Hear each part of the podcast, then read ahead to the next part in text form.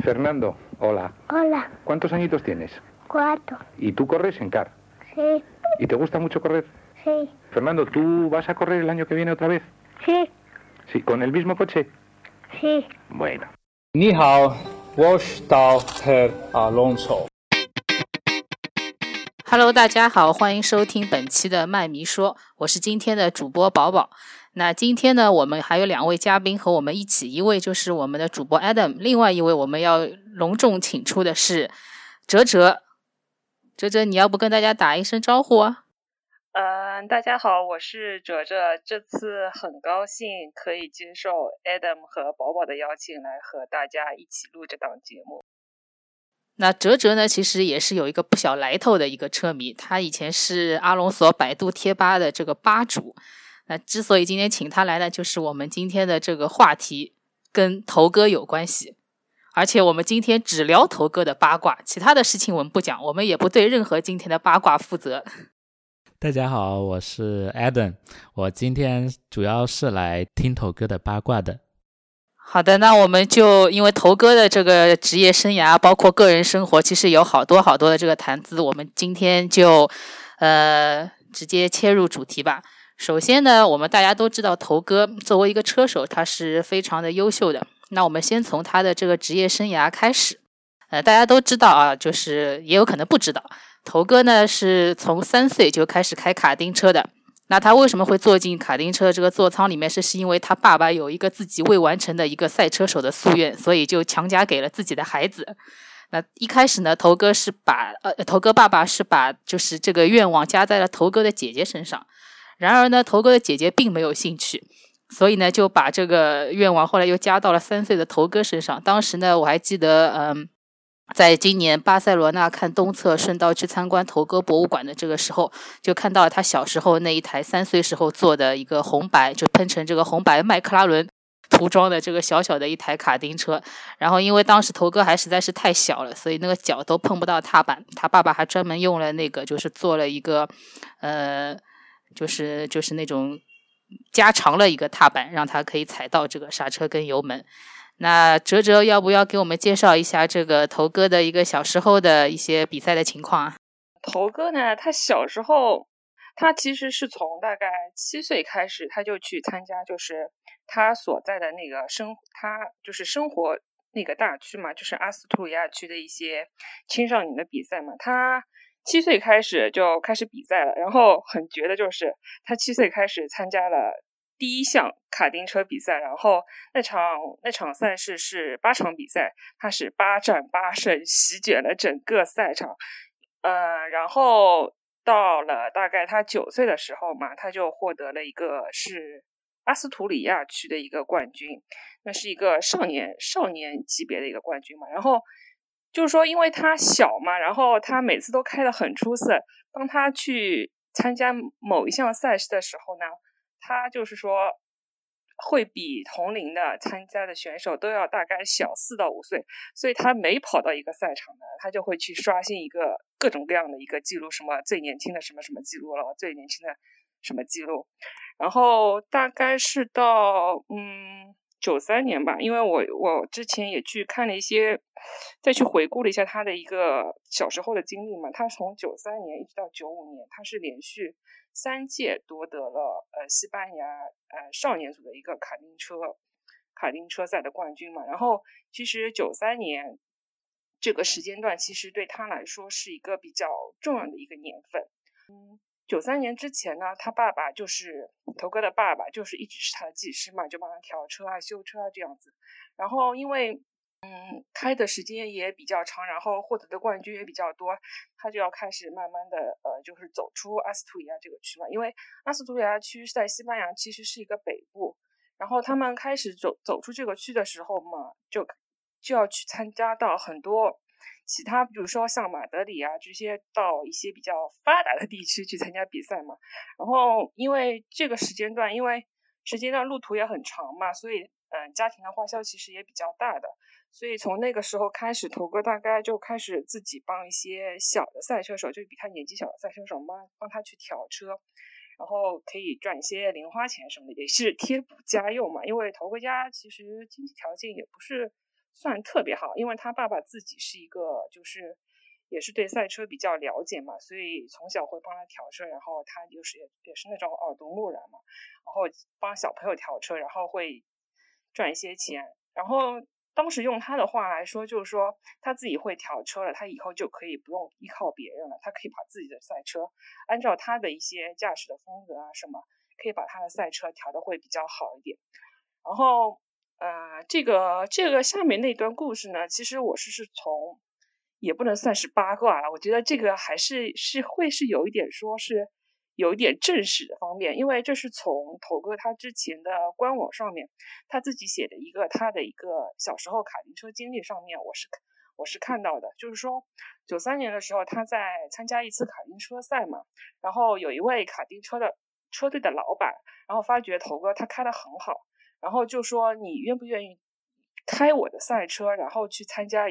另一项比赛，只不过是一次性的一项。次比赛嘛，他他想看一下头哥他的能力到底是怎样的，因为那个比赛可能要比头哥当时参加的一个比赛级别会高一些，然后头哥就答应了，然后就去开了，去开了这次比赛之后，头哥他是拿了冠军的，然后那个老板就是非常满意自己的眼光嘛，然后就跟头哥说，嗯，你愿不愿意跟着我的车队去参加接下来所有的卡丁车比赛？头哥说可以，然后之后的话就是。当他答应卡丁车老板这个这个这个邀请之后，头哥就随着卡这位卡丁车老板的车队去参加比赛了。之后，头哥的爸爸也就不是再也不是他的继室。所以说，呃，九三年对头哥来说其实是一个比较重要的一个年份。对，然后就是综合你刚刚前面上面讲的，其实呃，怎么说呢？我一直觉得赛车手这个这项职业。就是天赋大于一切，就是你可能后天会有时候会比较努力啊，不管你在模拟器上用了多少时间，然后刷了多少圈速，但是天赋这个东西真的是与生俱来的。然后头哥其实我一直觉得他就是一个非常有天赋的人。然后之前关于那一些就是说他年轻，然后就刷刷新了各种记录，这个其实在后来的 F 一里面也是证明了。他当时在呃二零零三年的这个匈牙利站，对吧？然后拿了。当时的这个最年轻的分站冠军，也是刷掉了这个布鲁斯麦克拉伦的这个记录。对对对，那个时候零三年嘛，其实零三年他刷掉的第一个记录应该是马来西亚那个杆位，那个那个那个甘位其实也是，虽然他最后是我记得应该是 Kimi 拿到了那场分站的冠军嘛，但是他那个甘位其实也非常非常的不容易。所以就是头哥的这个。就是他早期的这一些呃，在 F 一的职业生涯，其实有很多都是跟最年轻的就是这个头衔挂钩的，还有包括当时也是最年轻的这个世界冠军啊，以及卫冕冠军等等。对，然后其实大家都知道，我不知道大家是不是了解，头哥他开 F 一的时候，自从用了一个固定车号，大家车手不是有个固定车号嘛？他的一个十四号的来历，我不知道大家知不知道这个来历啊？你可以给大家介绍一下，其实也是和早期比赛有关系。对对对，和他一个卡丁车的那个经历有关。他是在九六年的时候，就是他十五岁的时候，他是获得了一个青年卡丁车的世界冠军。当时他用的车号就是十四号，所以当呃 F 一开始让车手固定选车号的时候，他就选了十四号作为他的一个固定车号。对，这个跟汉密尔顿也是挺像的。他现在用的四十四号也是他当时在卡丁车比赛里所用的这个车号。好像大家都比较 怀念卡丁车这段。对，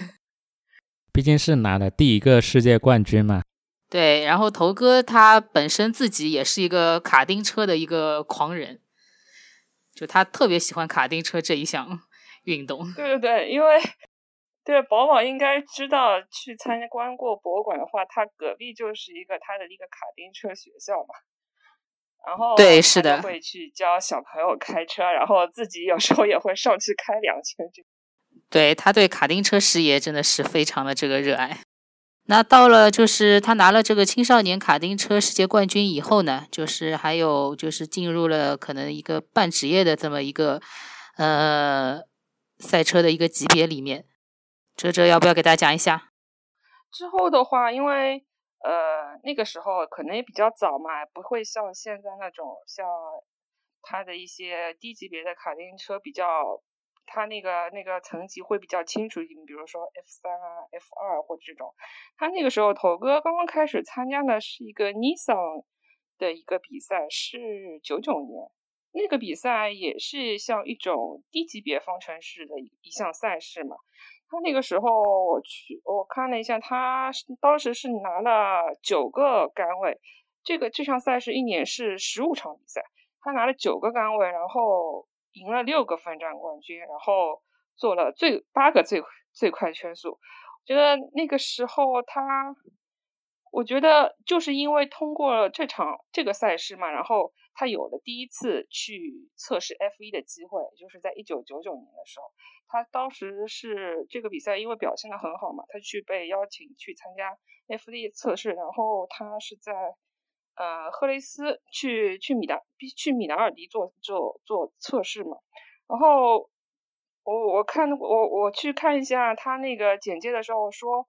去米纳尔迪测试的那一天嘛，正好是下下大雨，然后发后来车队就是觉得说，哎，这下这么大雨，不知道这些小朋友行不行，或者说能不能看出他们一个真正的实力。然后，然后那车队也不管，就让就让这些小朋友上去先开一圈试试看。然后头哥他就上去开了嘛，他开的时候就。就车队就觉得很吃惊，因为他那个他因为他第一次开 F1 赛车嘛，之前也没有什么做什么接触。他说他的那个找那个雨天的刹车点，就境外内的刹车点，其实是和 F1 车手是一样的。他们就觉得哇，他说这小朋友开太快了，会不会有点危险？然后就直接第一圈之后就把他给招进来了。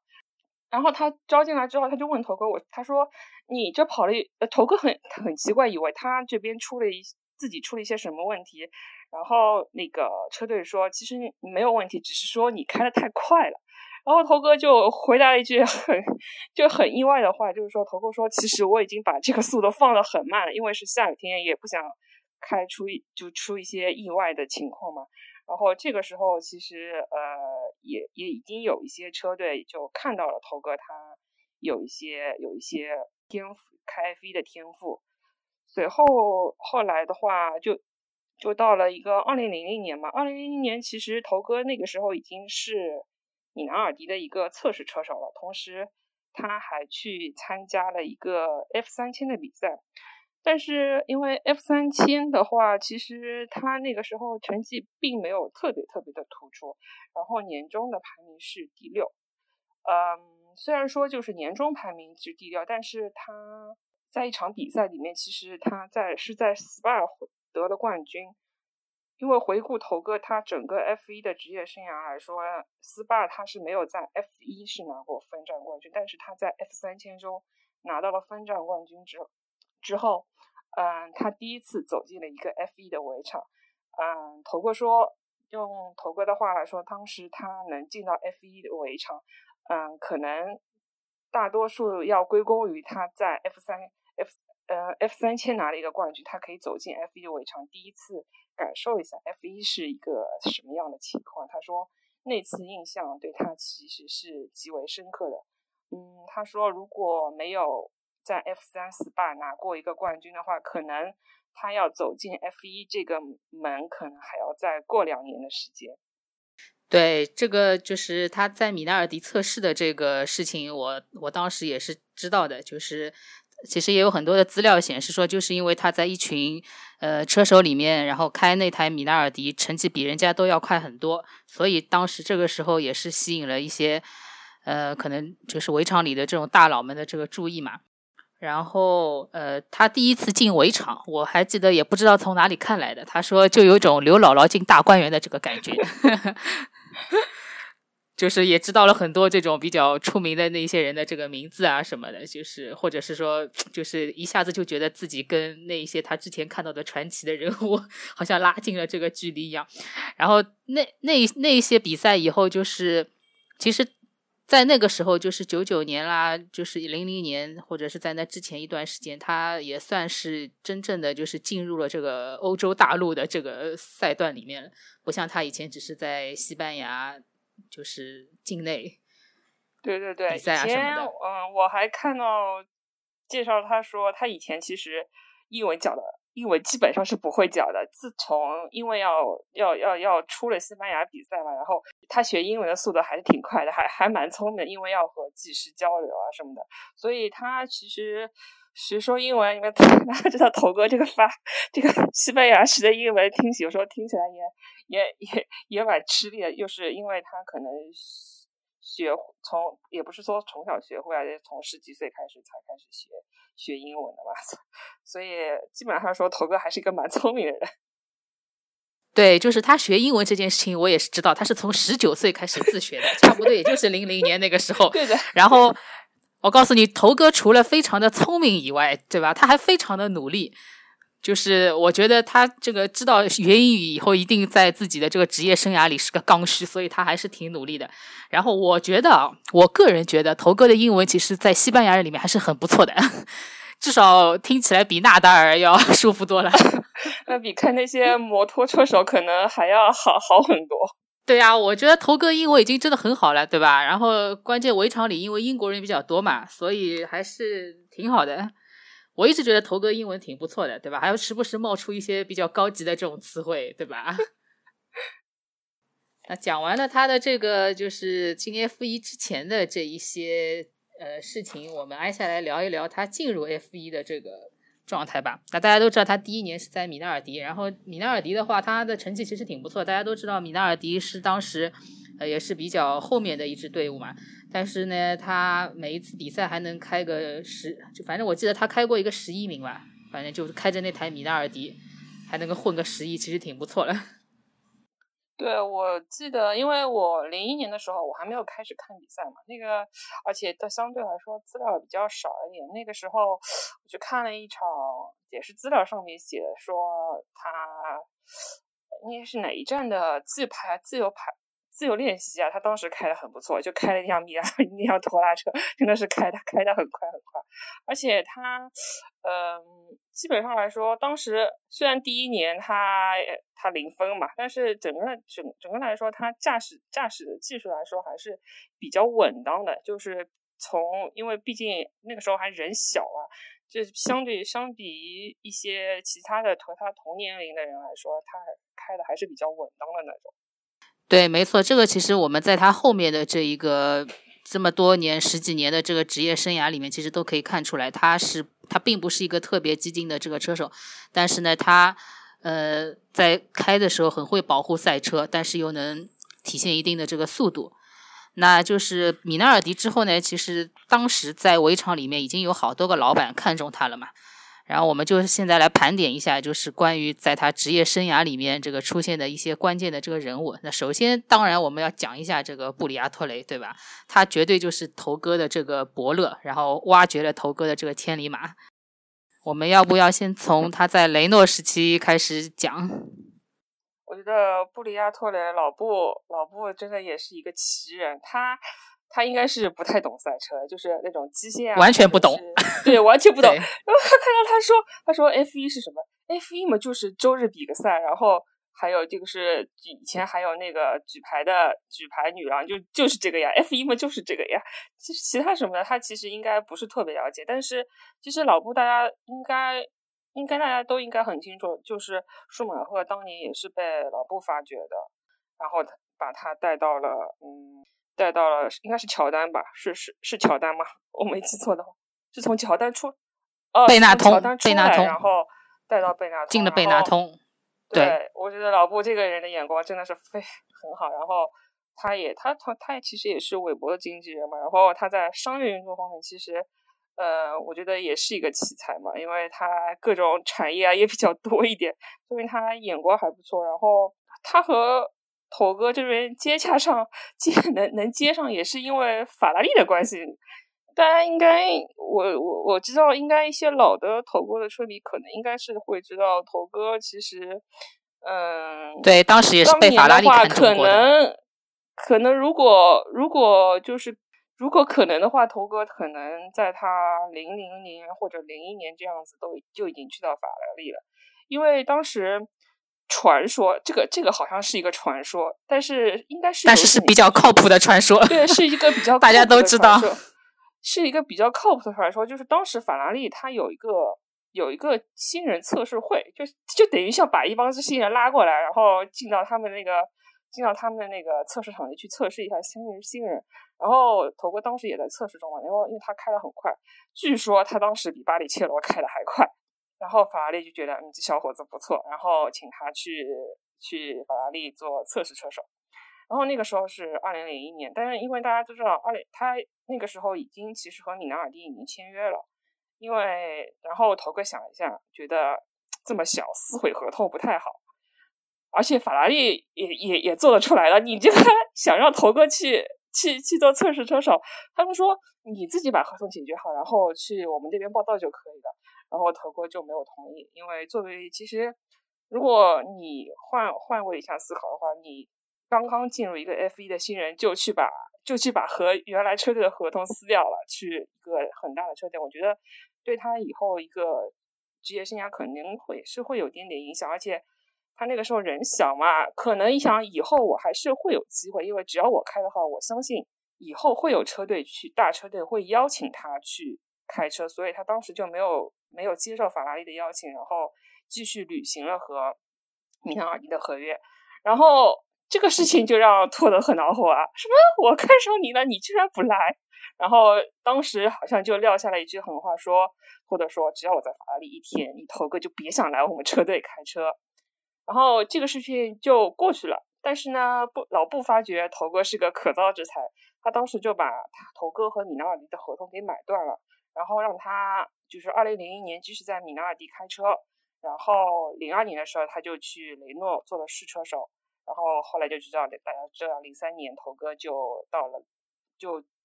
在雷诺转正了一个正式车手，就是一个布里亚托雷，就是老布和头哥的就这么接上了，然后就开启了头哥在雷诺的一个一个，应该说是头哥整个职职业生涯中一个非常非常关键的一个起点，然后到零五零六年到夺冠。我觉得这个过程也可能，应该也是头哥也比较幸运吧。当时的时候是老布可以把他的合同买断，如果不买断的话，可能大家也会比较尴尬。你说零一年米纳尔迪开好之后，他继继续在米纳尔迪呢，还是说去其他球队？这这个也就不不是特别好说了。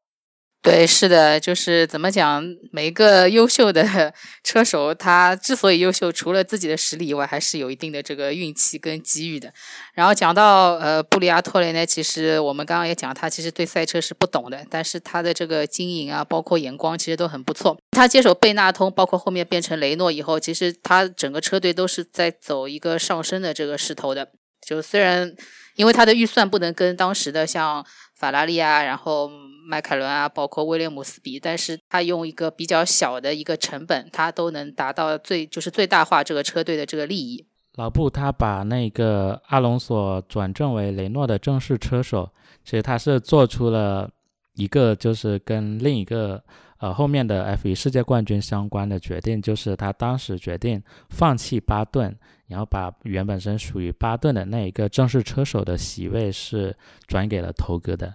对，是的，当时有拍过。对，当时是不要巴顿。那事实证明，他的这个绝对呢，呃他的这个决定还是正确的。然后，布利亚托雷对头哥也真的是像干儿子一样的这个对待，就是对他真的是非常非常的照顾。所以，就是我觉得。呃，那个时候可能对他太好了吧？可能就是到了后面进迈凯伦了以后，就一入豪门深似海了，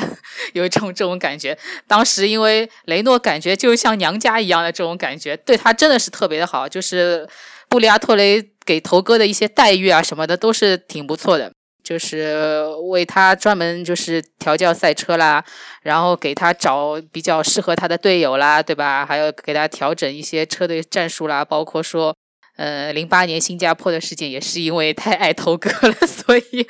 搞了一个这么大的这个 crash gate，对吧？当然，我觉得可能零八年那个事件对头哥的，呃，就是当时的合同，我觉得应该也是放在就是考虑在里面的。如果说可能合同里面有一条，就是如果不夺冠的话，可能他就失去头哥了，也有也有这个可能啦，我觉得。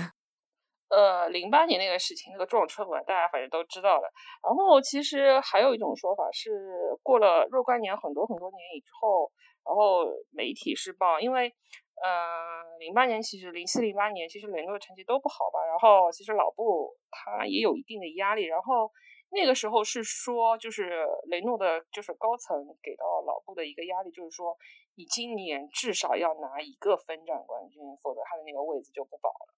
所以可能老布想，可能新加坡是一个比较好的一个机会吧，所以就搞了这么一出，呃，我觉得非常不妥当的一件事情，因为。其实后面后面因为接下去后面是一场日本战嘛，就谁也没有想到雷诺雷诺就头哥会在日本站拿到冠军。如果是嗯早知道会这个样子的话，可能新加坡站这个事情也不会也不会这么很很很诡异的发生。我觉得，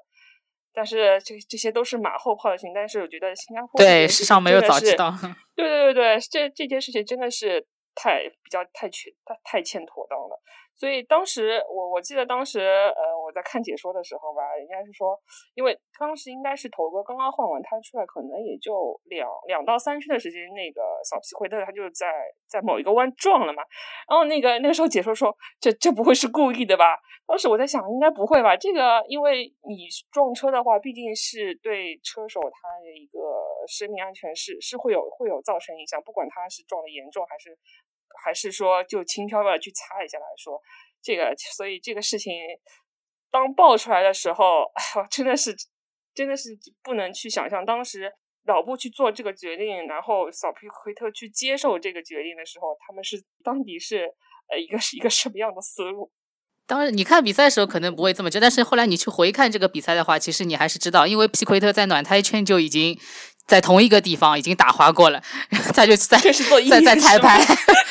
对，做彩排，然后那个地方，对吧？就是他们，我估计也是选好的，就是选了一个，就是比较容易有有一一定事故这个地方。我记得就是在那个，呃，就是从那个赛车从那个看台穿下去的，就是那个地方。然后还因为新加坡那年第一次办，可能也不是特别有经验，所以处理起来可能也比较慢，就势必一定会出安全车，因为当时还没有虚拟安全车这样一个这样一个规定嘛，就肯定会出安全车，然后就这样。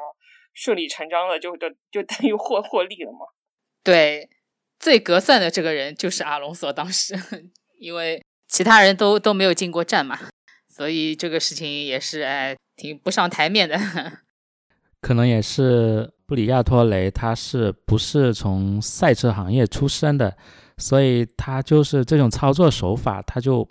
不会顾顾忌到那种圈内的一些规则，不会。从对车对这种制造这种事故对车手的生命安全有什么影响啊？可能他也没有考虑太多，他就是想要一个冠军，保住他的世界冠军车手，然后也保住他的呃自己的职业的位置。对，是的，呃，然后我们讲一下之后吧，就是头哥呃在雷诺。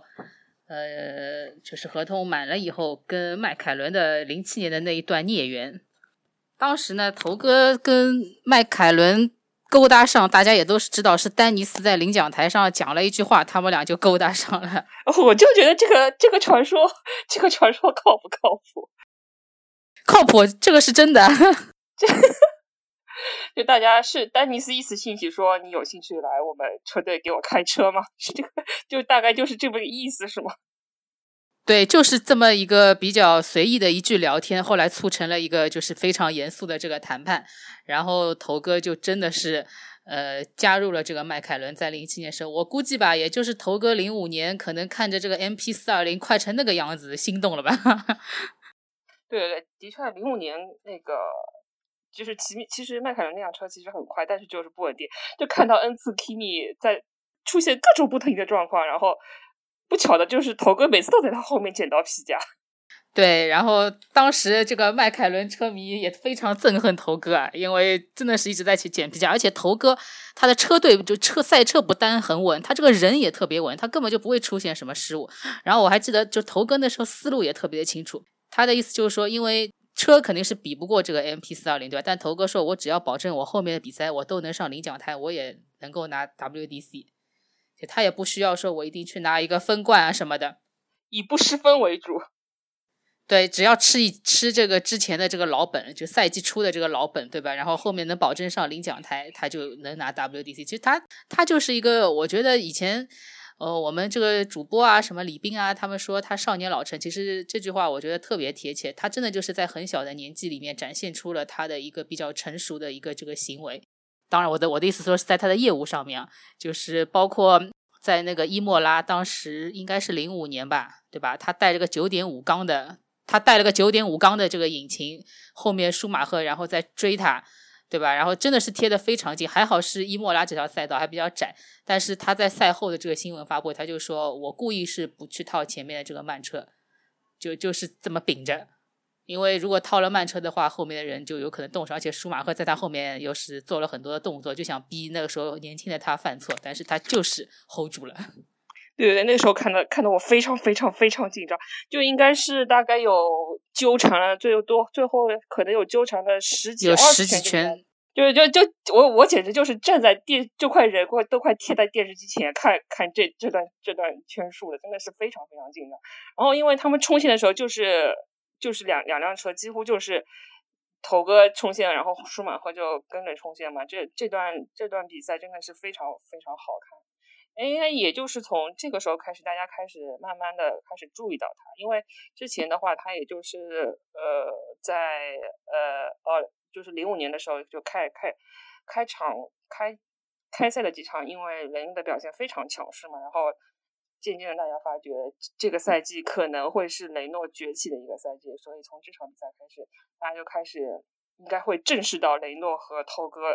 这个车队和这个车手了。这场比赛我也印象非常非常深刻，他真的就是一点错误都没有犯。然后，其实头哥这十多年来的一个职业生涯，我们也可以看他这几乎是很少犯一些这种低级的这个错误，或者是被人家晃一晃就就晃走了。这边这个倒真的是没有。然后我们讲一下他在迈凯伦的零七年的这一段孽缘吧。反正，嗯，怎么讲，真的是就像我前面讲的，一路豪门深似海，对吧？本来就是在一个非常自由散漫，也不能说自由散漫，就是一个非常轻松愉悦的一个团队里面待惯了，然后突然之间就进入了一个车队，就是又是个英国人带领的车队，然后规矩又很多，对吧？大家族。这个豪门规矩太多，他我觉得就是有点不适应。那个时候，英国人也比较算比较严谨，相对于法国人或者意大利的人老夫来说，这个可能一下子从一个很欢快的一个车队到一个比较严谨的车队，可能他都需要转换一下。然后，因为他第一次和第一次那个。呃呃，新车亮相的时候，他都剃了一个板寸头，都把我吓死了！天呐，这原来就是一一一头的卷毛，一头的长发，突然剃了一个板寸头，让我很不适应。这个是暴龙头，我们当时叫他原来这个发型叫暴龙头，但是一进迈凯伦，如果丹尼斯就是一个喜欢干净的人，他就不喜欢他的车手胡子啊，什么头发啊，乱七八糟。所以我觉得这个车手的这个形象一定也是写在合同里的。但我觉得头哥这个人吧，对吧？他只要能有个好车开，我也觉得他不 care 自己的这个发型。当时汉密尔顿也是也是寸头嘛，也是寸头，就看见这两个人，对，还蛮搭的。这那个时候这两个人还蛮搭的。你去看一下迈凯伦车手都这样，都是这个造型。然后就丹尼斯就喜欢干净，然后他他当时其实还挺帅的，我觉得就是剪好头发以后有那那一阵。就稍微再长出来一点的那个时候，那个时候应该也算开始颜值巅峰的时候，因为我有时候真的不真的觉得他的那个头发太卷太多的时候，就觉得哦，真的有点飘太飘了，太飘了，感觉剪个寸头感觉还蛮干净。看后来看着看着也就习惯，觉得蛮好的，挺舒服的那种。对，然后其实，在迈凯伦一开始的时候，呃，那几场比赛也没什么。但是越到后面，随着这个赛季的这个进行啊，他的这个跟车队的不和就一一直显现出来了。嗯，我就记得在这个德国大奖赛，对吧？他其实是夺冠了，然后还逼马萨，你还记得那场比赛吗？哦，可能时间有点把马萨有点忘了，有对，就是硬超硬吃马萨，然后两个人后来还在领奖台这个休息室里面，还嘴巴上不干不净的 对说了一点。头哥是是。是标了意大，是标了意大利语还是反正哦，那个应该是哦，对，应该是那场比赛，他们在就在就在那个休息区里面，然后呱啦呱啦呱啦说了一堆我们听不懂的话。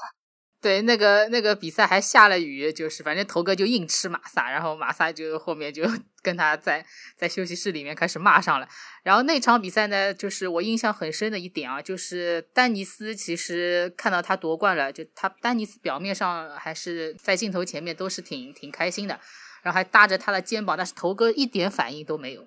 就照理说吧，你赢了一个比赛，对吧？老板这么过来跟你勾肩搭背，然后你你总要有点反应吧。当时他是没反应的。看比赛的时候我是没觉得，因为后面矛盾出来了，我想起来就是那个时候肯定就已经不开心了，已经有一点苗头，已经有点不好了。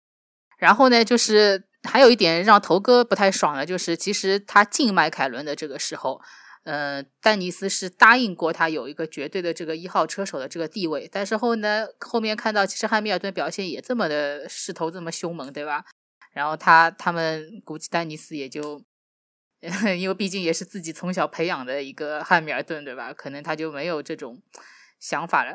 但也可能也是迈凯伦一个传统吧，他是对，其实是的，对，就是迈凯伦的一直的作风，其实并不是说像法拉利一样，一个是一一号车手加一个绿叶，但是呢，他嗯，在就是跟阿隆索，因为没有人会想到一个呃菜菜鸟可以表现的这么好。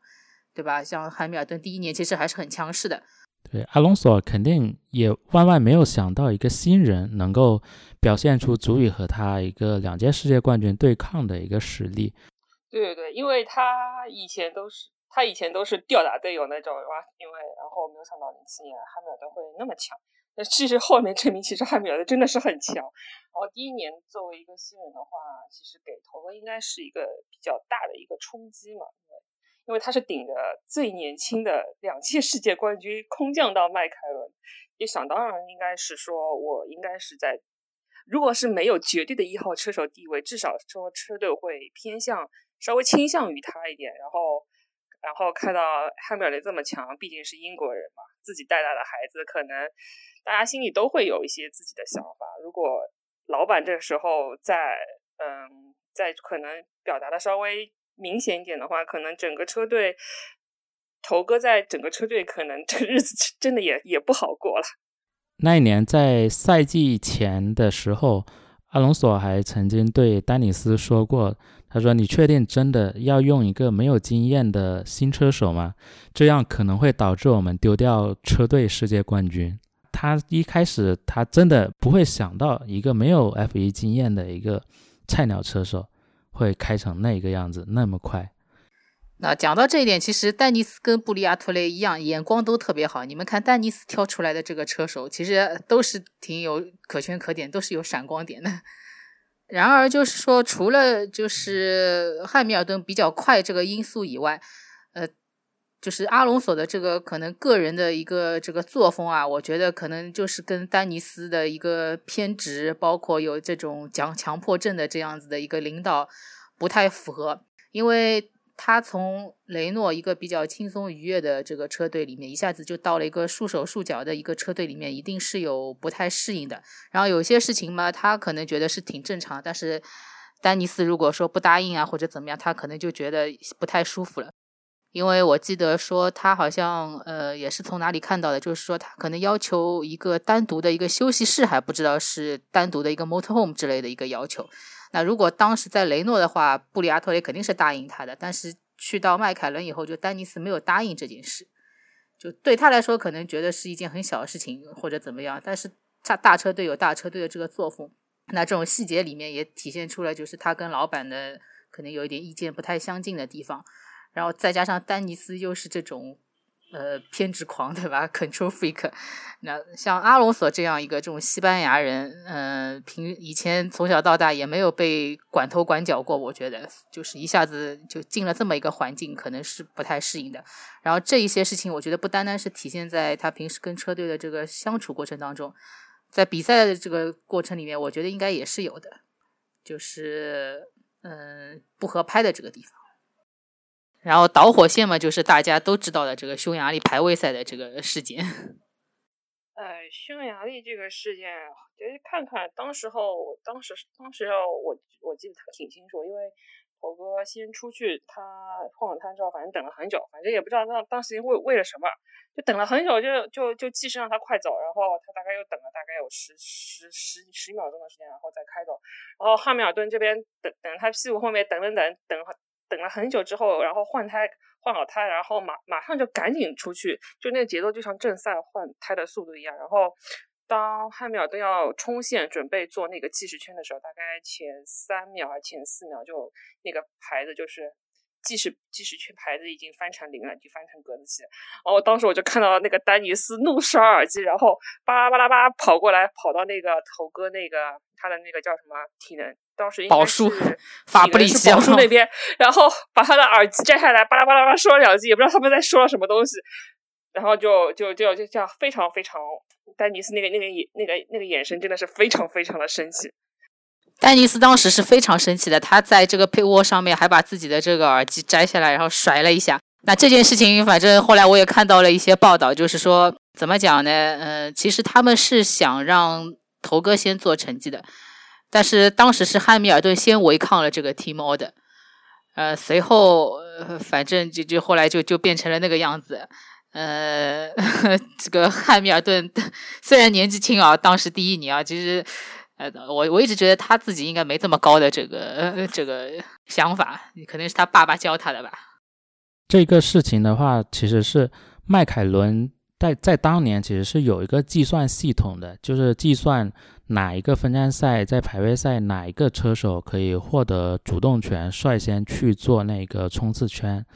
然后当时在匈牙利的那一站，其实是轮到阿隆索的，轮到阿隆索去领头先做的。但是在呃那一圈的时候，是汉密尔顿在前面，然后中间夹着 Kimi，然后后面跟着阿隆索，然后汉密尔顿的比赛工程师就通过无线电让他把位置让出来，让给阿隆索上去超过他去做那个冲刺圈。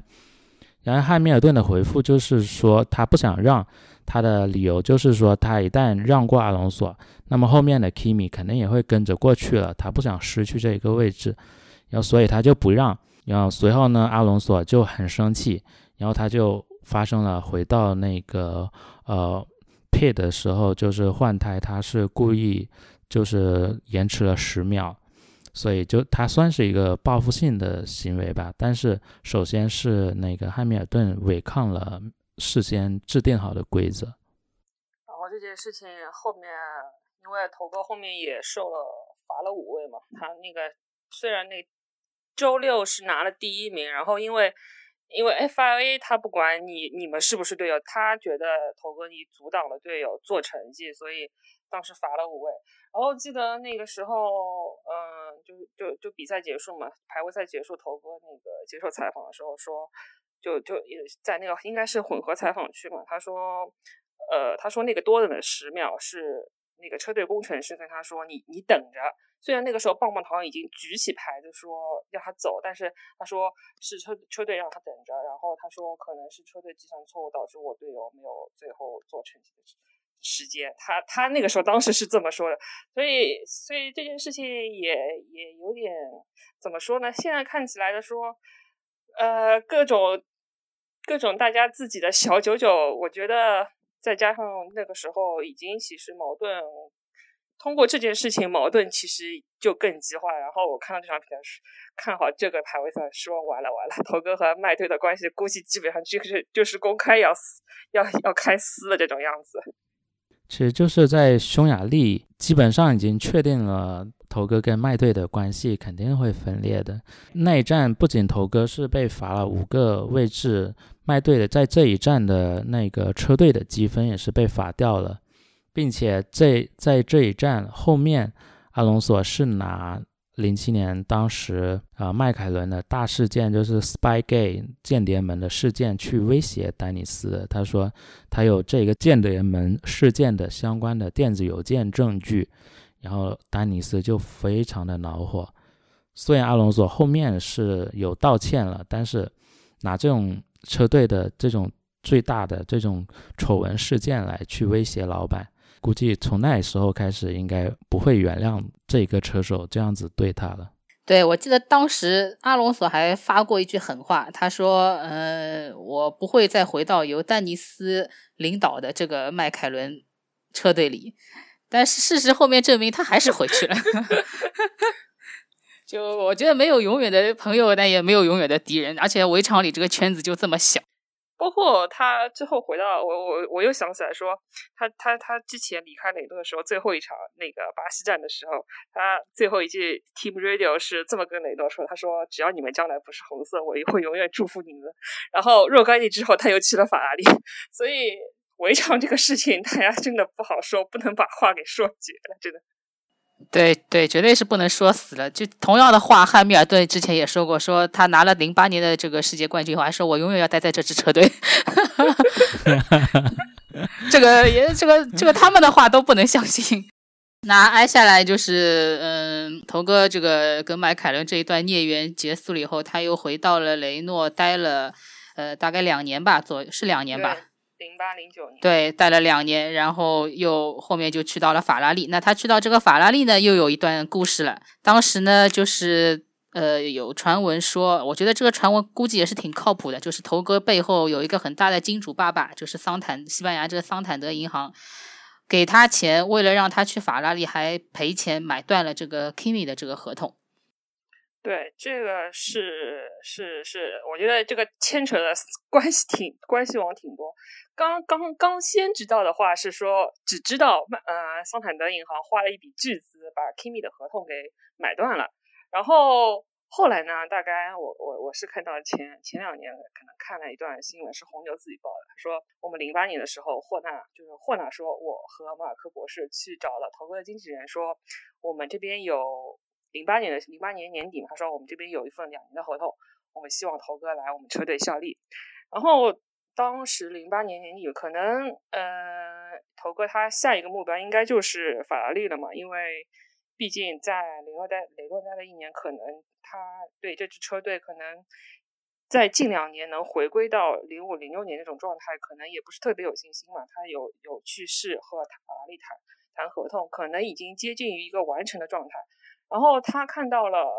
呃红牛给他的一个两年的一个合同，就是零九和一零年。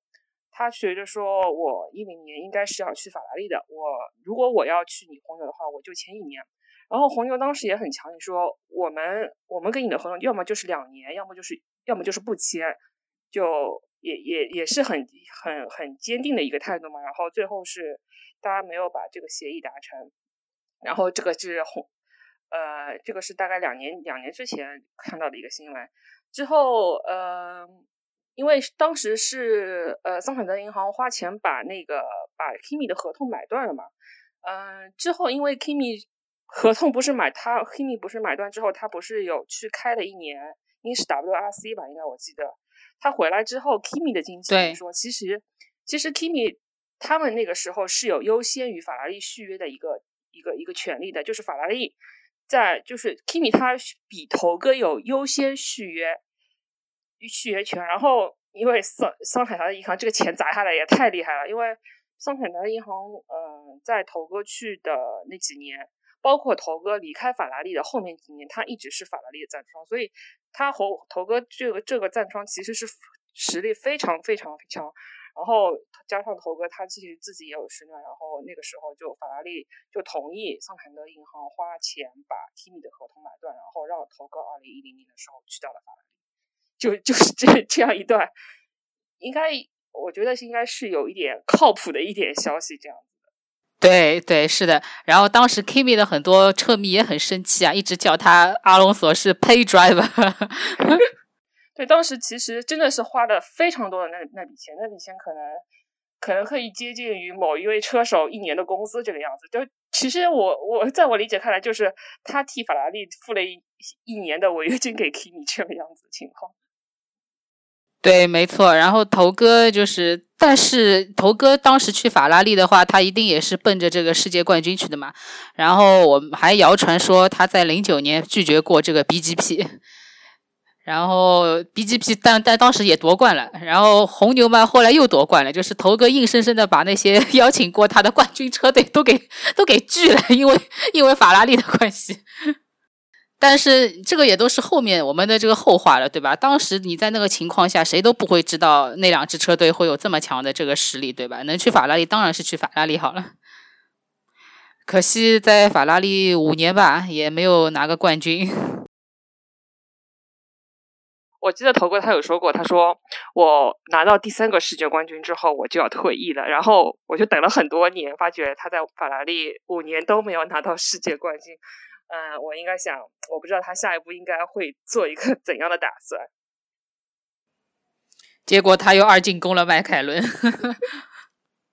然后这一段这一个第二段跟迈凯伦的这个破镜重圆，真的是太悲惨了。我觉得比第一段更更有点狗血吧，因为当时也没有想到说你为什么从迈凯伦出来又要去又要又又要去那个呃又要呃又要去又要去迈凯伦，呃，因为当时也不知道本田会是这样一个情况，他要想可能和本田合作是一个新的开始。我觉得过去这么多年了嘛，你你自己也也自己其实人也成熟了，包括丹尼斯啊。可能大家的想法都有所改变，可能会是一个比较不错的一个开始吧。没想到又是一段孽缘。呃，他二进攻迈凯伦，呃，是当时那个是布利尔牵的头，因为布利尔当时在迈凯伦不是做了那个就是呃。那个赛车运动部的这个主管嘛，然后丹尼斯就是当时问他你理想的这个车手阵容是怎么样，然后布里尔当时就说他要阿隆索，然后丹尼斯就说那你就去把他拿找回家，呃，他他就后来找了阿隆索过来，那当时为什么阿隆索？会来这个迈凯伦。首先，第一点就是他在法拉利是非常的这个不顺。然后，因为法拉利换过那个老板，新来的那个老板他叫什么来着？反正那个意大利人好像也待了一年，不太喜欢阿隆索，因为他想跟阿隆索签这种长约嘛。但因为阿隆索看了这么多年，就是表现车队表现都不好，其实头哥也没有这么大的这个耐心跟时间。头哥只想签一年，但是老板又不肯，不肯的话，就是就当时加上阿隆索的这个。桑坦德银行的那个老板不是过世了嘛？就是他的金主爸爸嘛又没有了，然后跟他等于说背后的这个财团可能也也也就没了，对吧？然后跟法拉利的这个关系又有一点不太好，然后法拉利就是又又先签了这个瓦特尔，当时也好像也是在夏休的时候左右吧，反正我就记得说瓦特尔带了一大盒什么瑞士巧克力去拜访这个蒙特泽莫罗，反正就签了这个瓦特尔。然后头哥就就待不下去了，反正就就不愿意再再再待在法拉利了。然后当时正好迈凯伦又有一个本田的这个项目，然后听说头哥是去参观了这个本田的在日本的这个工厂，然后做了这个决定，就是他要加入新的这个迈凯伦本田的这个一个项目里面来。呃，我估计本田那个厂肯定是让他又又叹为观止了，或者怎么样了，然后就就又相信了。再加上他自己又有一个偶像情节，对吧？偶像以前开着迈凯伦本田，他想再试一次偶像的这个辉煌吧，嗯，所以就就加入了，又又二进宫了。再加上本田也很有钱，本田他时隔这么多年重新回到 F 一，他也想要一些有在 F 一围场内最顶级的车手给他开车。所以当时那最顶级的那就是阿隆索，肯定是其中一个了。然后搭上巴顿两个世界冠军，给本田回到 F1 去做车手。呃，本田这个厂商他是希望看到一炮而红的阵容。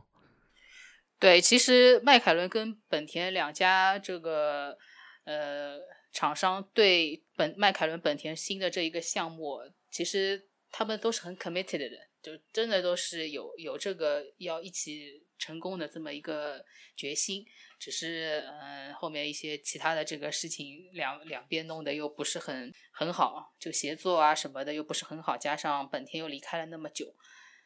然后嗯头哥嘛就是对吧，磨了一段时间又没有耐心了，还当众在本田的这个主场叫 GP2 engine，反正后来也搞得不太愉快。GP2 engine，GP2。然后这个已经成为头哥的经典段子之一。基本上到到我记得到二零一七年的时候，感觉每每每一场比赛，头哥都会去去去说一下，哎，这个引擎又怎样了，那个引擎又怎样了，变着花样去羞辱这个引擎。他也也不能说羞辱，他只觉得这个引擎怎么会这样？看看着可能连 GP Two 都不如吧？可能自己也也也可能想不通为什么这个本田会会会变成这个样子。而且你说从一五或者一六年刚刚开始两年，可能觉得说我我还可我还可以说是慢慢去接受它，去去去发展。但是到了第三年，还是这个还是这个情况，可能它这个情况还没有前两年那么稳定，因为不是爆缸啊，就是没有动力啊，让他觉得有可能。嗯，信心上也会有点感觉受挫吧？感觉哎，这次可能自己又又做错了一个选择。头哥真的是从满怀希望到充满了绝望。嗯，没错，加上去了一次印第五百，又让他给爆缸了。对啊，那个那个印第五百真的是，真的是感觉我这这印第五百真的是就是一个绕圈圈的比赛，就两百两百多圈嘛，我就在那边看看看，都已经看了一百七十多圈了，想嗯。还领先二十多圈就结束了，应该差不多了吧？结果到大概不到二十圈的时候，天呐，又又对，又又开始了，又开始又开始没有动力了。真的，这我感觉我真的是看的要绝望，因为都是大半夜在看比赛，都看的快睡着了，你知道吗？当中出过几次黄旗，然后安全车这样的情况下，觉得这场比赛太不容易了。结果又一次让我们失望了。而且那时候头哥排的位置是非常靠前的，我应该是还在他还在前五的一个位置。是，如果一切正常，如果一切正常的话，他是极有可能可以冲上去，有有机会去夺冠的。但是最后还剩下十九圈，嘣，又是引擎呃本田引擎给爆了。但是这一场比赛最后其实还是一个搭载着本田引擎的赛车去夺冠的，所以。那时候看完就感觉特别特别的可惜，就感觉真的头哥真的特别不容易。对，而且头哥是一个特别渴望胜利的人，也就是他用的那一口他自己的这个西班牙语一直在说什么 “I want to win”，但就是 win 不了了。后来也挺可惜的，就是怎么讲？我记得以前好像微博上有评论说他是一个高考门门都是。什么接近满分的人，对吧？但是就是志愿填了，填了个技校。这这个这个比这个比方，这个打比方打的是是很贴切的那种感觉。然后接下来我们就是呃，再看一下他的这个个人生活吧。刚刚他的职业生涯我们也聊的挺多了。呃，先讲讲他的这个父母。那他的这个父母其实也就一般的一个家庭，就是一个比较。一般的一个西班牙的这个家庭，然后他爸爸，我据我所知，就是对他管教还是挺严的，跟维斯塔潘他爸有点像。这个也是当时迈凯伦的这个工作人员讲的。然后我还记得说，呃，零七年那个时候，我们有朋友去看比赛，然后碰到麦队的这个技师，就是说怎怎么说阿隆索，然后麦队技师讲了一句话，他说：“阿隆索 is not a yes man。” 但是这一个感觉跟头哥现在展现给我们的形象很不一样。在我看来，头哥他是一个非常有主见的人，可能在赛车方面会可能比较有自己的想法，可能只是他给我们的展现给我们车迷或者是媒体的一个一个一方面而已。对，然后我一直觉得头哥他爸就是跟很多的这个家长一样，把自己没有完成的这个心愿强加在了小孩身上。对头哥也是非常的苛刻，包括说他以前出去比赛拿回来的奖金都要上缴父母，就不给他用。中国小孩的压岁钱。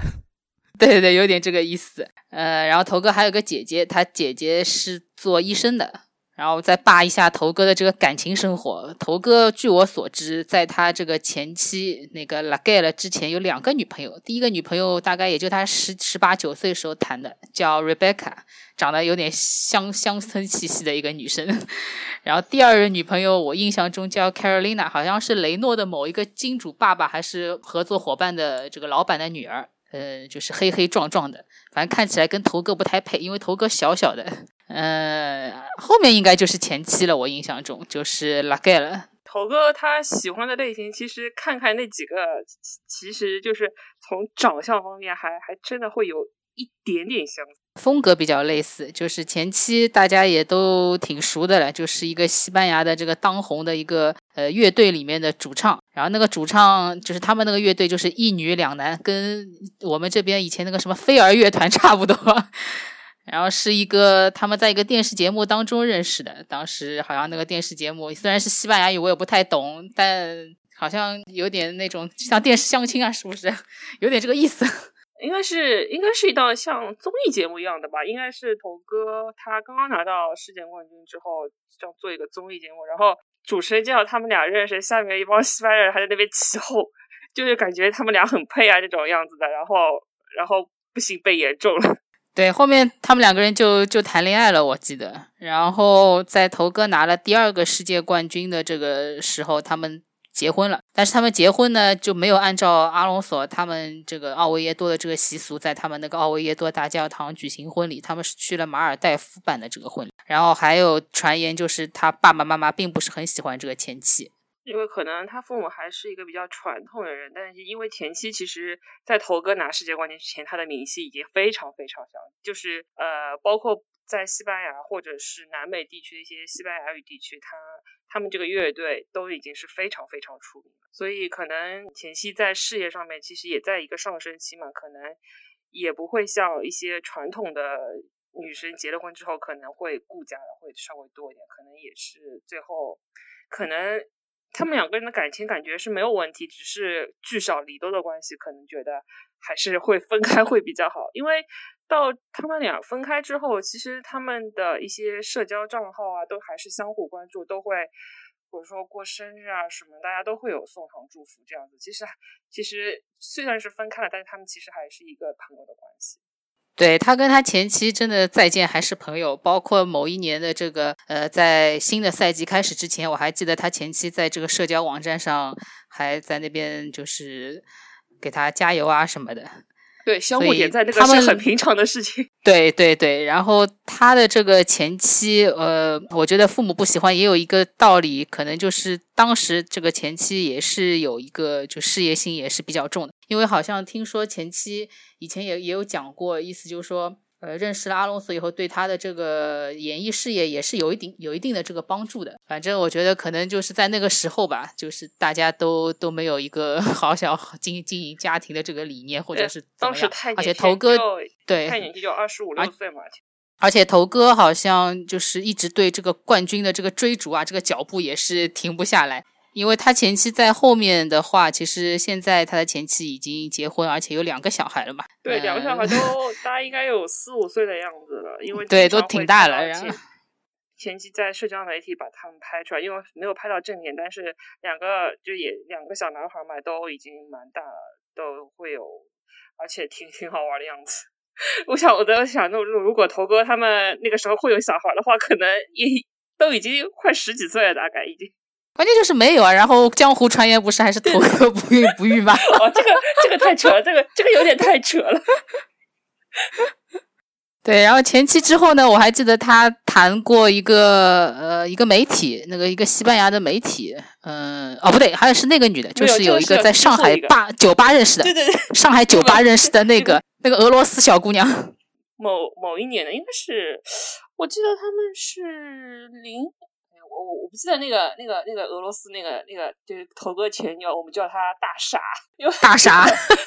他名字就叫大傻，就是很就俄罗斯语叫读出来就会大傻的，就大傻的那个那个那个发音嘛。然后是对说什么 after party 某个人介绍的，然后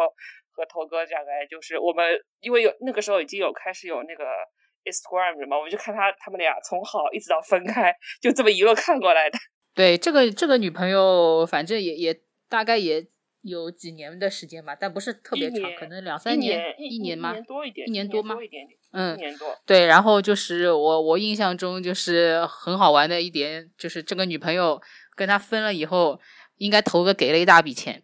然后他一个人在外面，我好像玩了一圈才 开始工作。这个消息，这个消息可靠。不知道，我们今天反正是八卦呀，随便说嘛。然后这个女朋友以后就是应该就是那个西班牙媒体吧，有一个西班牙媒体的一个一个女的，呃，好像也没有也没有谈多久。因为头哥他本身对他私人生活也没有去过多的曝光，然后就看到之后哦，知道他又新交了一个女朋友，然后过段时间发觉，哎，怎么已经分掉了？可能不久吧，半年到一年的时间可能。对，那个不是很时间很长。对再后面好像就是现在这个 Linda，对 Linda 嘛，Linda 嗯其实时间挺长的，她应该是二零一六年夏天的时候吧，好像发觉好像哎又新交了一个女朋友，这个感觉还挺搭。对的。然后这个这个 Linda 也是挺厉害的，以前还是罗西的女朋友。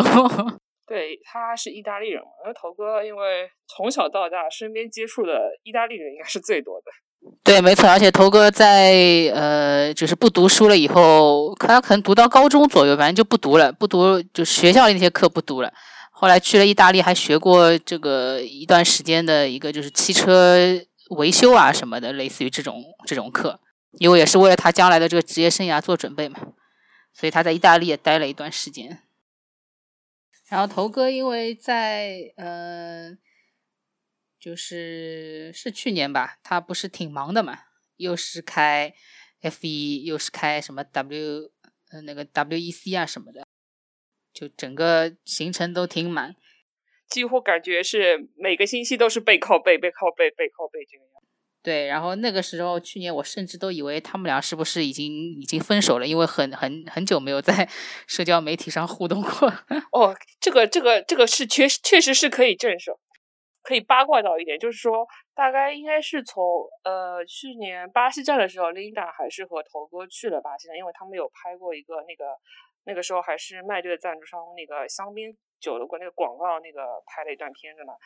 然后巴西站、嗯对巴西站之后，头哥不是到上海来开那个那个 WEC 上海站嘛，一直到、嗯呃最后阿布扎比站当中，好像他们俩几乎是没有交流的。那时候后来我们也没有发觉有什么不对，因为他们俩其实有时候其实也真的不是不太交流，就最多也就点个赞也就结束了。然后因为当中呃上海站那那一周嘛，其实 Lina 的生日是三十岁生日嘛，头哥还发了祝福，就是在那个。社交媒体上，我们觉得没什么嘛。然后忽然有一天，我们发觉 Lina 的 Instagram 上面的一个动态引起了我们的注意，说 Linda 关注了头哥，那就是法语，就是说 Linda 有前一段时间取关了头哥。然后我们就觉得，哦，前一段时间他们俩真的是没有互动。然后我们就在揣测，他们俩是不是当中有闹过别扭了一阵子？呃，一直到圣诞节和新年的时候。哦哦，不对，对，那个时候又在一起，又合体了，好又。在一起。然后之前后来我们再去翻头哥的 Instagram 所有的照片，他以前有发过和 Lina 的一些比较亲密的照片，之前全部删光了已经。所以我们后来就肯定觉得说他们俩可能当中是掰过一段时间的。但是到新年的第一天，应该是一一月一月一号，我记得很清楚。然后他们就发了一张很亲密的照片上来，我想，哦，这个两人两个人又好了。哦，原来是，我就当时怀疑过他们是不是分手了，肯定是当中有过了，然后又好了。对的，对的。所以因为我看到 Linda 那个动态，我就觉得这两人肯定是有问题的。没错，然后 对，然后这个女朋友就反正一直到现在，然后在那个蒙扎的这个 Hot Lap 里面，他还带对 Linda 开了一圈。对对对，那讲到巴西站呢，就头哥有一个梗，就是唐乙的梗，哇，这个唐一的梗已经自巴西站。反正都是被大家玩坏的梗嘛。反正最早开始应该是二零一五年嘛，因为大家也知道这个本田的这个引擎嗯。实在是不给力，是二练的时候车坏了，反正头哥嘛也无所事事，就在旁边转悠转悠转悠，晒太阳躺一躺起，先躺着，躺好之后嘛，觉得还不过瘾，然后就找了旁边那个赛道旁边那个摄影机嘛，就开开来，开开始开始帮大家拍直播，开就是开拍那个录像嘛，然后这个这个他也是玩的很开心啊，然后这个躺椅的人就开始不停的蔓延蔓延蔓延，我记得好像有一年是夏休期。也就是应该是那个匈牙利站嘛，不是匈牙利，对对对，他那个就是不是第一、第二、第三名那个车会开到那个会领奖台下面，然后 FIA 专门是画了一个画了一个就是类似于像沙滩一样的那个背景，然后上面放了一个躺椅，上面放了一个躺椅，然后头哥他就坐坐在那个椅子上，然后当时好像我记得还举了一个牌子吧，上面就是写是应该是意思祝大家休假愉快。对，大家 休假愉快。然后，然后这个躺椅彻底被玩坏了。对，就是因为这个躺椅就造成了这个社交媒体上，就是我们现在讲的这个咪咪，就是也蔓延了好长一段这个时间。然后反正头哥除了躺椅以外，他的这个 T 啊里面的这个段子啊，真的是多的不得了，硬是把头哥从一个 世界冠军逼成了这么一个段子手。嗯。然后除了就是我们讲他以外，我们也可以说一说，呃，我们自己跟头哥有一些什么故事。因为每年来比赛啊，或者怎么样，我们大家其实都是有机会能够看到他的嘛。对对对，哲哲，你有没有什么蹲点经历啊，或者是说见面经历啊？蹲点经历呢，就早些年，呃，我我记得我第一年去蹲头哥应该是零五年，然后第一年是没有蹲到。很奇怪的就是，因为上海站之前，因为零五年上海是十月份嘛，应该是上海站应该是最后一站。然后头哥之前已经在巴西拿了冠军了。我们应该，因为那时候那种社交媒体都没有那么都没有那么发达，车手也不会告诉你，他车手是不会告诉你他什么时候来的。然后按照我们的预想，就是你到上海来比赛嘛，你周二或者周三啊。早一点，周一回来。那时候我们是，反正周二和周三就就在上海机场那个那个浦东机场那个那个 T，那个时候应该只有 T 一航站了吧，就蹲了两天，啥都没蹲到。想这个人到底是来了还是没有来？然后到周四早早上，我们有有有两个车迷去，因为我们始终都没有看到他出来嘛。然后报纸啊，或者是那种新闻啊，也没办法说头哥已经来了。然后我们有两个车迷，因为当时还读书嘛。因为 那天又不能老翘课，那个时候，呃，早上那个周四早上，我记得很清楚，是有我们有两个村民，他他们在机场蹲到头哥了。头哥那个时候是零五年，是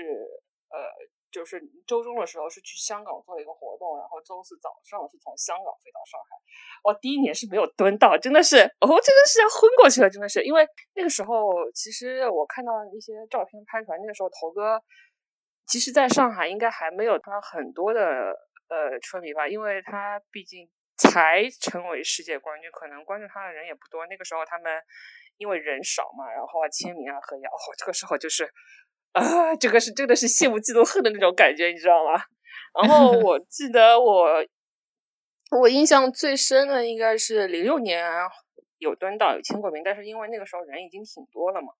然后零七年和零八年，我觉得这两这两年我是蹲的最最爽的一次，因为零七年的时候，呃，麦凯伦应该那个时候是住在那个就是万豪，万豪就是南京西路下面那个万豪。那个时候我们是，我们是知道他什么时候来的。我我反正我不记得是周二还是周三了。我们那个时候有很多很多就是头哥的车迷，因为那个时候他头哥和麦凯伦的关系已经已经不好了嘛。然后那个时候还没有。就是没有去，没有他没有说我去，我明年要去哪里。但是因为在我们的印象中，呃，我们觉得他零八年应该是不会待在迈凯伦车队，已经因为关系已经闹得这么僵。然后我们就在想，因为我们都是看头哥从雷诺起来，然后看他夺冠，然后我们心里想法就是说，虽然零七年迈呃雷诺的车不是很好，但是你回雷诺，我觉得到从当时他一个想法来说，回雷诺应该可能是一个最。合理的一个选择，因为毕竟雷诺对于头哥来说就像一个家一样。而我们那个时候大概万豪门口大概有聚集了大概，我想想可能得有二十几个车迷嘛。当时我觉得万豪他们门口一些呃，包包括门童啊什么都挺好，因为那时候十月份天气很热很热。然后们他们看到我们在那边蹲点，还发觉我们人越来越多越来越多，然后就拿了一个就是像。栏杆一样的人，就是把我们先先把他把我们拦拦起来，然后因为因为人太多了，门口因为有车啊什么的，他们也觉得我们不安全，就帮我们先拦起来，然后跟我们说，如果他下来了或者他来了，他我他就是门童会看一下头哥他个人的意愿会不会过来让我们帮我们签名什么的，然后那个那个门童还给我们发水喝，哦，我们这个这个时候觉得哇，太太幸福了，然后那个时候哦，对我也有印象，是是是，嗯。那个、那个、那个时候，我们有一部分有一对小有一对车迷是在机场接，然后接到之后，然后跟我们说接到头哥了，然后我们就大概自己算一下吧，大概什么时候回来。然后头哥大概等了不久嘛，他就过来了。那个时候那一年他是第一次带他前妻来上海的，然后头哥下来嘛，就看到我们那么多人嘛，他其实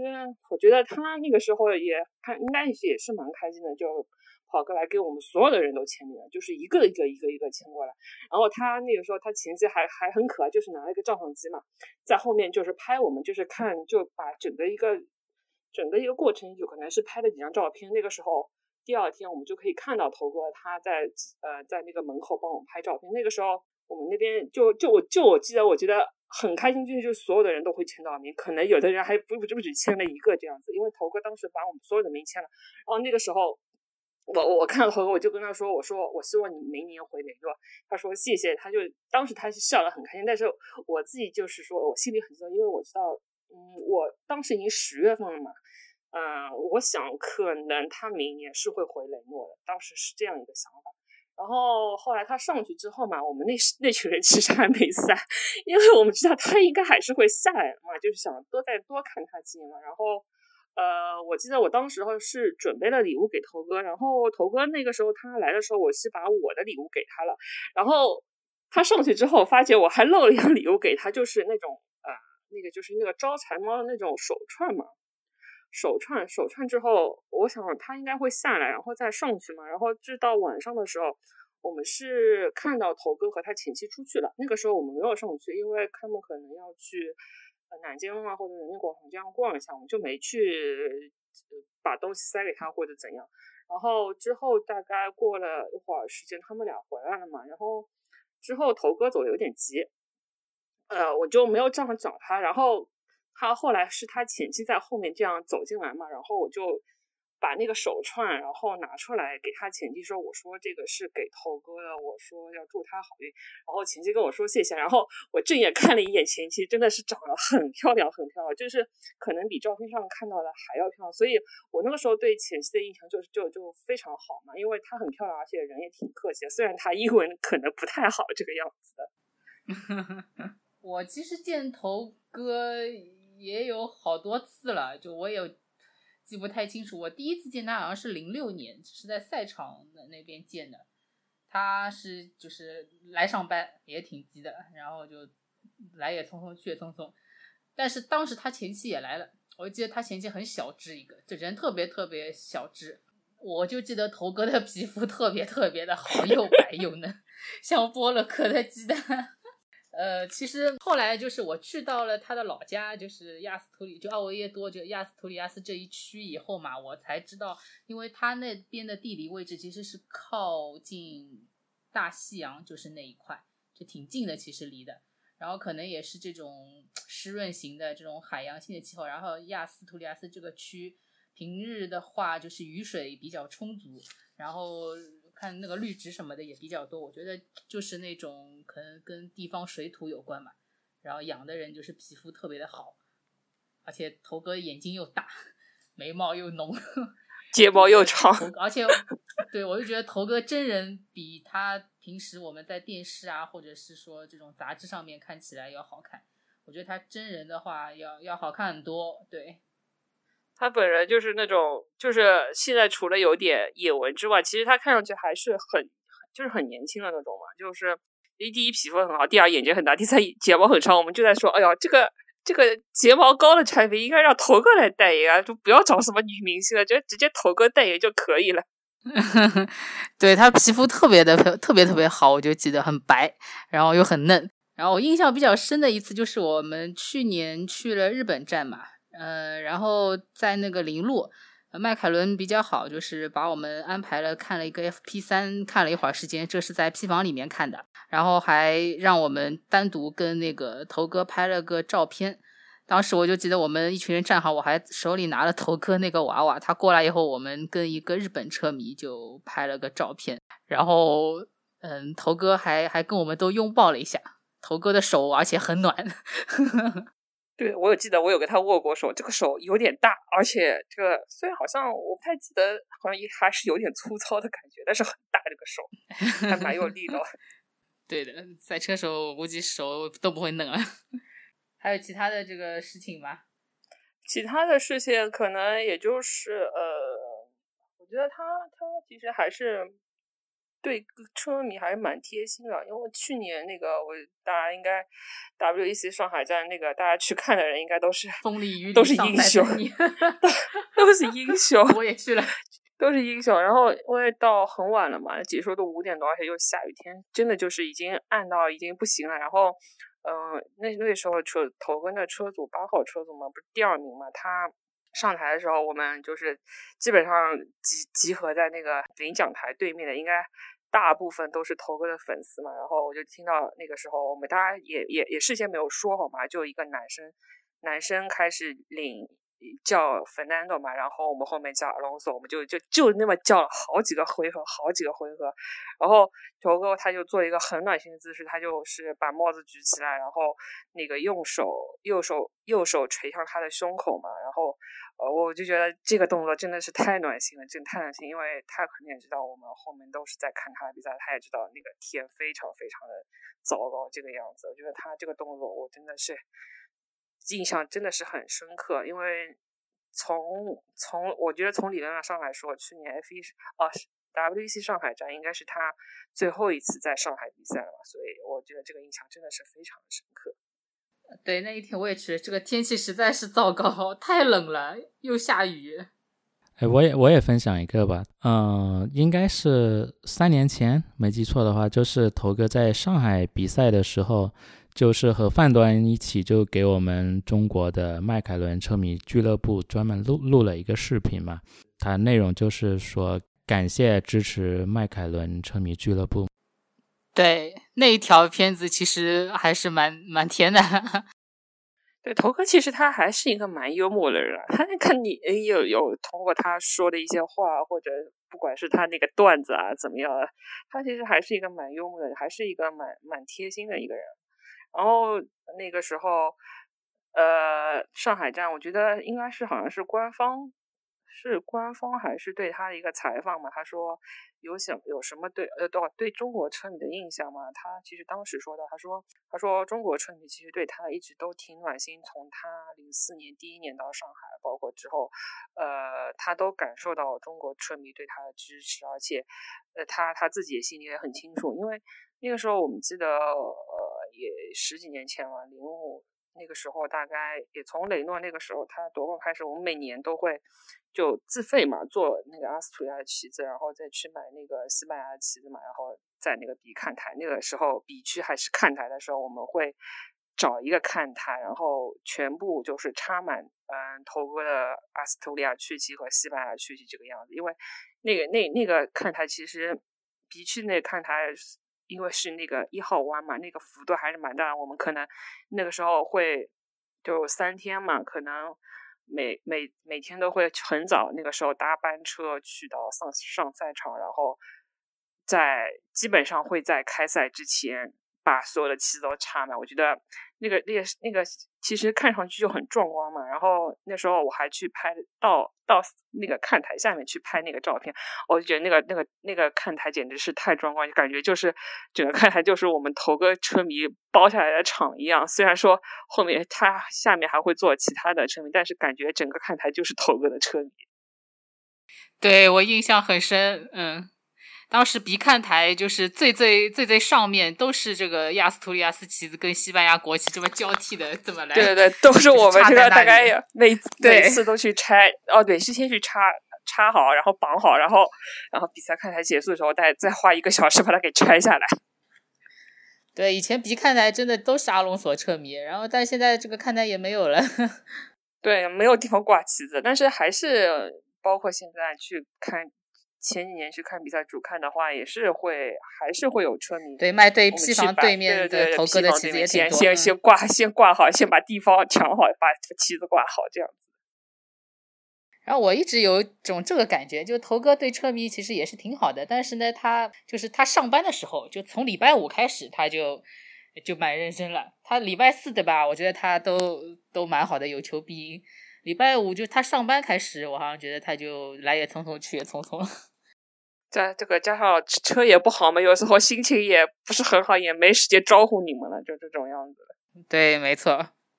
然后我们头哥头哥叫了那么久，我们再来讲一讲他的这些绰号。嗯，他在以前就是我记得当时叫过他 Nano，因为 Nano 是西班牙语，而且说是比较形容就是那种有点小只的这个意思。但是他好像自己不太喜欢，嗯，不是一个褒义词了，其实，所以他自己不喜欢。然后我们也没有叫他 Nano 这个习惯，感觉叫的有点奇怪。然后后来有一段时间贴吧很红火嘛，我们叫他龙龙。我觉得这个这个挺蛮蛮可爱的，因为零五零六年对对，这个我也记得，二十三、二十四岁的时候，这个叫龙龙蛮可爱的。那叫着叫着呢，有人开始叫他大头。我们说为什么叫他大头？因为他说他头大，头大呀，他头。然后叫着叫着他大头，叫着叫着也习惯了，然后。开后来就变成叫小五郎了。为什么叫小五郎？因为他老拿第五名，老是第五。对，就开始变成叫小五郎了。最后呢，又演变成头哥了。因为到那个时候嘛，年纪也上去了，对吧？叫个头哥也看上去也蛮老成的，也但头还是大。也一副也应该是围场中应该也也起也是中流砥柱的人物，叫头哥也蛮符合他的身份的。头哥叫习惯了，其实这个称呼也就在中国车迷当中也就现在这么固定下来了。然后我们再聊一聊头哥的生命中出现过的这些队友，呃，这个也是个八卦，就是其他的人我觉得也就是个普通队友，但是他有一个激情满满的队友就是特鲁利，这个我们要讲一讲。呃。因为特鲁一方面他是意大利人，其实他和头哥的关系就是真的是很好。因为从一些我们我我以前翻一些以前零四年、零三年那张照片，他就是那个时候因为人小嘛，人小二十三二十岁，也也也比较活泼那种，就经常两个人在围场里面，就是比如说把那个摄像机的那个那个照相机拿过来互相对拍，然后他们因那个时候好像。他们训练也不是自己分开来，都是整队一起训练。他就他特鲁伊还有一些其他的储备车手，他们都是一起一起训练的，然后就一起跑步啊，一起做那种力量训练啊，就是他们可能就整天都是粘在一起的那种感觉。而且他们其实私下的关系也是真的挺好，真好挺好的。然后到零五年，零五年那个时候。呃，特鲁利离开了雷诺，去了丰田之后嘛，他们俩关系其实也很好。包括一些比赛之后啊，他们俩都会交流啊，什么，包括头哥拿冠军啊，特鲁利，马上就会过去去祝贺他这样子。所以他们俩关系真的挺好。然后有一度，我们有一些比较了解特鲁利的车迷说，就他们就很，他们就会觉得说，哎，特鲁利不在不在雷诺，头哥的心情会不会受到影响？就一下子就会很担心他们一些状态啊什么会会不好这个样子，就是他们关系关系就是这种友谊会非常的好，就大概就是这样一个情情况。因为头哥一一直一直就是那种吊打队友的感觉，但是他和特鲁伊的关系是非常非常好的。对，然后他们的这个当时的关系跟我们现在迈凯伦两位车手有一点点类似的之处，但是布里亚托雷。对，但是布利亚托雷他不喜欢他们两个老在一起，所以就是 反正就最后把他们给拆散了。因为当时来说，头哥和特鲁利在的时候，其实特鲁利他的那个其实驾驶的一个成绩啊，其实和头哥是不分上下的。可能有时候还头哥刚刚进来的时候，他的成绩还会比头哥稍微好一点，然后可能。哎，然后因为老布他其实好像对特鲁也有个人有点意见嘛，然后最后零五年的时候把他呃让他离开了，就这个样子，然后费斯切拉进来。呃，然后除了这个队友以外，呃，我们还可以聊聊头哥跟他的这个工程师们。那大家都知道，头哥跟这个 Andrew Stella 关系是特别特别好的。就是在法拉利的时候，就是他的这个 race engineer，然后到了迈凯伦以后，还把他给带过来了。那据我所知，就是他们两个人的这个私交啊，也是甚好。然后 Andrew Stella 就是形容头哥跟舒马赫的区别，就是说舒马赫这个人，呃，如果说有一件事情跟你讲一遍。他第二天还会打电话来，就是再问你说你做了没有，做了没有。然后头哥属于那种我跟你讲一遍，但是我就不会再来盯你，你要自觉。然后他说每一次跟头哥开会，他都要拿个小本本记下来，记下头哥说的话。这说明其实其实斯代斯代啊，我们叫他师太嘛。我觉得他其实哎和头哥那种 team radio 对话也真的是让我们也听得听得感触蛮深的，因为 Stella 他是意大利人，他说的英文其实，嗯，其实他他听 radio 有时候会说的很慢，呃，因为怕头哥估计怕他听不清楚，然后头哥嘛又叽里呱啦说说西班牙式的英文，也也说说的也蛮快的，有时候就感觉他们俩有一种错觉，你们俩说的是不是英文？然后有时候，我记得有段时间在法拉利的时候，哎天呐，他们俩这个 T B radio 里面全都是西，都是意大利语，这听得我们都真的是很头疼这个样。对，而且都听不懂。还有一个就是，除了大家都知道这个头哥是个业务能力很强的赛车手以外，他还有很多其他的这个身份。首先就讲一下他的这个 自创的这个品牌，就是服装的这个品牌。我们现在知道的有，就是现在这个 k a m a 然后他以前还有一个这个带有熊猫 logo 的一个品牌，是不是叫 Fast F A S T E R？但那个品牌其实挺可爱的，我觉得。对，那个形象也不是，好像也不是熊猫，像就是自己原创，像一个原创一个卡通形象。这个这个这个 Fast 这个这个品牌，就是我觉得当时如果能经营的好的话，我觉得它其实设计的一些衣服或者等整个图案来说，要比现在那个稍微好一点。但是可能那个时候刚刚头开始涉足商业，可能这个运营啊，可能也没什么经验。这个这个品牌到。可能最应该是零八年开始，他开始穿这个衣服跑进围场。我们想，哎，这衣服倒挺可爱的，什么牌子？后来了解一下，哦，是他自己的牌子。然后我们那个时候还团购，就是大家一起就是海淘嘛，把那衣服买回来。那衣服其实还真不便宜。那个时候我们零九、零八、零九年的时候买回来一件 T 恤衫要什么三百多块钱。还有他有出一些包啊，或者是笔记本啊这样的。那那那那时候这三百多块钱还真不便宜，但质量还还不错。然后我记得我我那年二零一零年去那个维修区参观的时候，我还特意穿了一件，我我那时候买的是一件红颜色的 T 恤衫。嗯，当时头再发了一下，嗯，还蛮配的。我就穿了一件呃那个 Fast 的衣服，还去那个头哥 P 房前面去拍张照片。然后后来发觉这个衣服怎么过了一段时间，怎么就看不到了呢？后来，后来，后来，可能我们想，可能是倒闭的关系，但那那个那个那个形象还真真蛮不错的，挺可爱的一个形象。然后现在那个那个 Kimom 应该是头哥和他一些比较要好的一些人嘛，就是创了一个牌子。那个牌子，嗯，其实他那个呃 Kimom 他这个寓意还不错，就是除了他本身的这个。就是沙滩啊，或者是题目案，呃，我前段我我昨天看到那个叫什么，头哥在那个社交媒体上面写，人家问他 “kimoa” 这个这个词儿是怎么来的，他这边回答了一句，是从那个新西兰的一一个一个叫什么，新西兰的一个少数民族，对，哎对，毛利族的语言，那个把它缩写之后变成 “kimoa” 这个。提莫这个牌子的这个这个牌子，它是这么来的。然后它的那个寓意呢，可能他说的最多的一个句寓意就是 never surround surrounded，就是永不放弃。我觉得这寓意还不错。但是，嗯，可能我就是这种就是仁姐这个人个智者见智这种感觉，就是说，他这个整个品牌他设计的衣服，可能呃，我我个人会不是特别的。就是想去买的那种冲动，你知道吗？我可能除了买帽子之外，我觉得可能他的衣服还需要一个比较好的一个设计师来帮他设计一下，就这个感觉。但是其实他整个运作下来，我觉得他这个牌子也也已经刚刚开始有点起色的这个感觉，因为他投的一些户外广告，包括去赞助一些赛事、赛事或者是一些他他经常这个牌子能出现的地方，应该是在沙滩排球那个型。地方还有包括一些在沙滩上举办的一些音乐会，会有 Kimoa 这个牌子出现。嗯，我觉得这个牌子它推广上面还做的不错，可能只是在一个设计方面，可能如果再提高的话，还还还还还是会不错的这样情况。然后去小道消息，对小道消息，对我前 我前面我前前段时间看了一个一个西班牙的一个媒体，他们可能去。财经方面的人去去看了一下 Keyboard 的一个运营状况，他说 Keyboard 这两年其实没赚什么钱，每年要亏掉两百多万欧元了。然后我在在想，哇，这个真的是